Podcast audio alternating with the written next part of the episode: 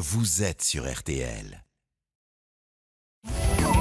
Science et vous. C'est la séance explication avec euh, l'homme qui nous rend la science accessible. Sacrée mission. Hein Bonjour Mac Lesguy. Bonjour Stéphane. Alors Max, ce matin, euh, Noël approche bien sûr. Vous nous parlez de chauffage et de cheminée.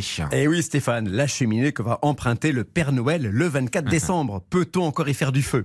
Non, plus sérieusement, vous avez vu que le prix du gaz et du fuel a augmenté. Heureusement, il y a une accalmie sur le fuel cette semaine. Mais dans ce contexte, beaucoup de Français réfléchissent à rallumer leur cheminée pour se chauffer. C'est plutôt bien, non? C'est pas cher, c'est écolo?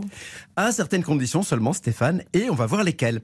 Rappelons tout d'abord que 5% des foyers français seulement se chauffent principalement au bois. On est loin derrière les modes de chauffage préférés, qui sont d'abord le gaz, puis l'électricité, suivi du fuel de ces trois modes de chauffage.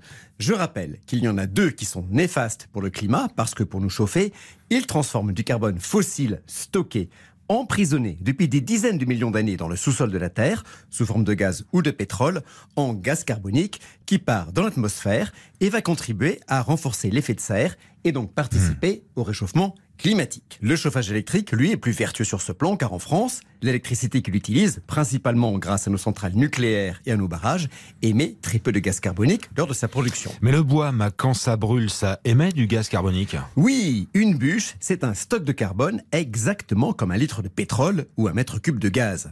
Mais ce carbone a été retiré de l'atmosphère non pas il y a des millions d'années comme pour le pétrole et le gaz, mais il y a 10 ou 20 ans seulement pendant la croissance de l'arbre dont cette bûche est issue. Et pendant que vous brûlez cette bûche, des arbres poussent et stockent à leur tour du carbone. C'est pour cela que l'on dit que le carbone du bois est renouvelable. On a un cycle gaz carbonique dans l'atmosphère, transformation par photosynthèse et stockage dans le bois, combustion dans le foyer et retour du gaz carbonique dans l'atmosphère.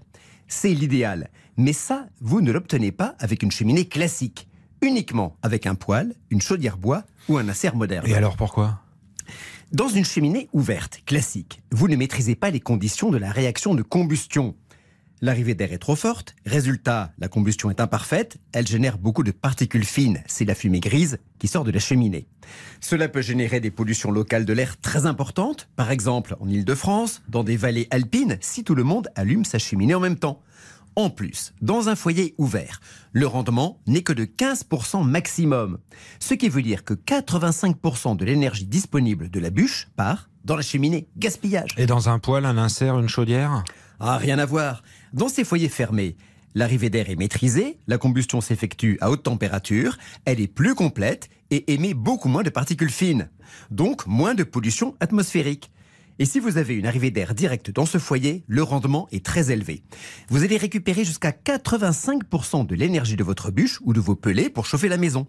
Dans ces conditions, le bois est une fois et demie moins cher que le gaz et deux fois et demi moins cher que le fioul. Donc si je vous suis bien, si on veut passer au bois, c'est foyer fermé obligatoire. Oui Stéphane, insert dans la cheminée, poêle ou chaudière à bois ou à pellet, il y en a pour tous les goûts. Rappelez-vous, c'est bon pour le climat, carbone renouvelable, pour la qualité de l'air que nous respirons, peu de particules, et c'est bon pour le porte-monnaie.